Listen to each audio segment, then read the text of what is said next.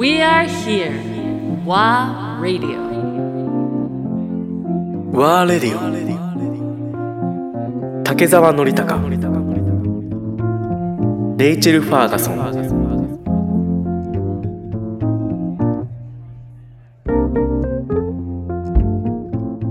心理的安全性っていうのも大切だね。やっぱり何を言っても大丈夫なんだっていう。でもすごく難しくない？あの家庭内でも難しいし家庭家庭内内ほどできないし家庭内で実践しないと。でもこれはなんか会会会社でやるスキルがあるわけないんじゃないですか？文化を変わることはあの難しくない？あの難しい。どうしてなんかカナダ人の白人のあの人は このなんかでかい問題を自分の肩に乗せたいの？そうそうそうそう。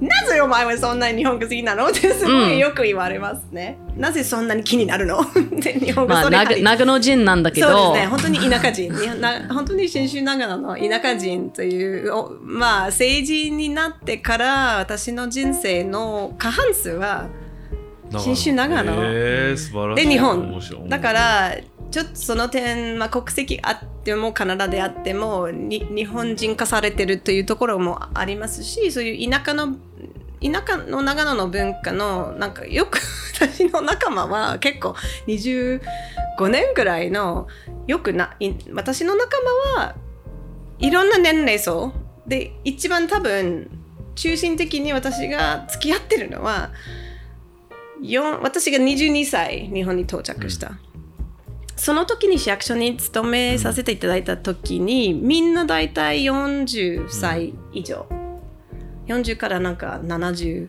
歳までの仲間と一緒に職員と一緒に協力し合ってあの多文化共生とかいろいろな課題について地元で一緒に働くことができたからすごいおじいちゃんおばあちゃんの年齢層が多分私そこ一番多分経験が強い。で今でも私たちの一番信頼関係でう恵まれてるのはお隣さんですごいあの昔のあの古い団地に住んでるイモジアっていうところですけどすごくあの隣さんの85歳のおばあちゃんたちとかあのおじいちゃんたちとか70歳ってすごい私たちの家族を面倒見てくださってるね。なんか孫が遠いから私たちがそれなりあのいろいろ野菜とか植えたり持ってってくださったりで私が何を開始するのかはあまり私何もできないんだけど夫がすごい料理上手なのでいろんな面白いことを作って夫のものの食料理をまた届くと向こうが「はあなんかその美味しいことがなんか食べられて一人暮らしだったなんか自分でずっと料理するとつまらないんじゃないですか。なんか食べてるよね。嫌だよね。だからまあそういうなんていうすごい地元の地元の田舎の文化すごく多分私の好きそうなりりなんていう一番落ち着く日本の信頼関係って素晴らしいじゃないですか。ご縁それで、うん。それはすごい日本のご縁。で、エンジョイはご縁の育みうん。うを楽しむ、うん。さあよごご縁じょいなるほど。さい。なるほどそういう多様性いいエンジョインねいい才のいいはそういうみんなが意義あってもそういう違いところもご縁を育めるという、まあ、エンジョイ。それでそれも楽しくできる。ままずは、it's enjoyable.、It can be enjoyable.、いうん怖くない。うん多様性は怖くない。外の違うものは怖くない。それでエンジョイしてください。それを習って成長して成長の戦略でしょ、レイチョさんが言った先ほど。人口の成成長成長国の成長経済の成長、個人の成長は多様性と公正性は鍵、もうそれぐらいの、まあ、企業理念です、な多分ジャケはどこに住んでも違う国がじあのカナダあのとかなんかどこにいてもあの社会を、えーとね、てて手伝いたいとかなんかあの応援したいとかなんか何かやりや社会のためにやりたいとタイプだと思います。で私もあの、そう23歳から日本に住んでいてでよくなんか政府とかなんか社会とかについてあの、まあ、不満とかががあるんだけどなんかノリと話すと彼がすごい悲しくなるとなんか恥ずかしい。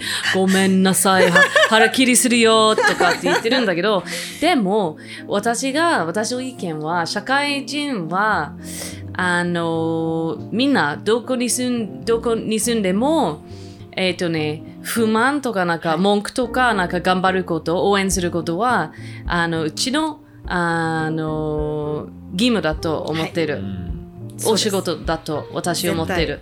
あのイギリスの社会とあの政府もたくさんの問題があるのよ。だから住んだら絶対に毎日毎日毎日 文句してる。みんなイギリスに住んでる人毎日文句してる。それは社会人の義務です。お仕事はいだと私は思ってるから、私たちはなんか日本に来て、はいなんかいろいろなんか変更したいんだけど、それはなんか悪いことじゃないですよ。絶対にいいことだと思っています。まあ、それは本当にあ政治、まあ、結局政治学者と言いますけど政治思想が一番私の心が輝くのなんか、まあ、レイチェルさんはすごいポエトリーでしょ？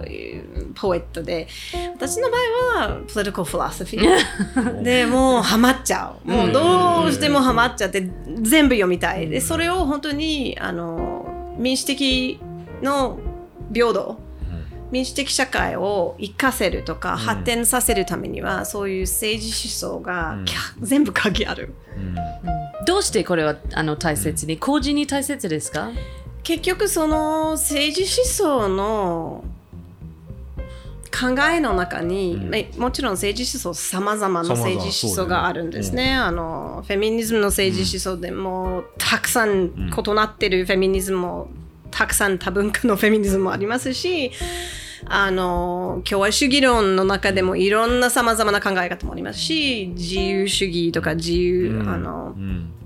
自由なんていうかリベラリズム、ん。今すぐ覚え出さないんだけどそういうさまざまなパターンがある。でもそこの基礎みんな同じ、民主的社会の基礎は、ここの平等ここの平等？ここの平等ここ？みんなそれあの今個人個人。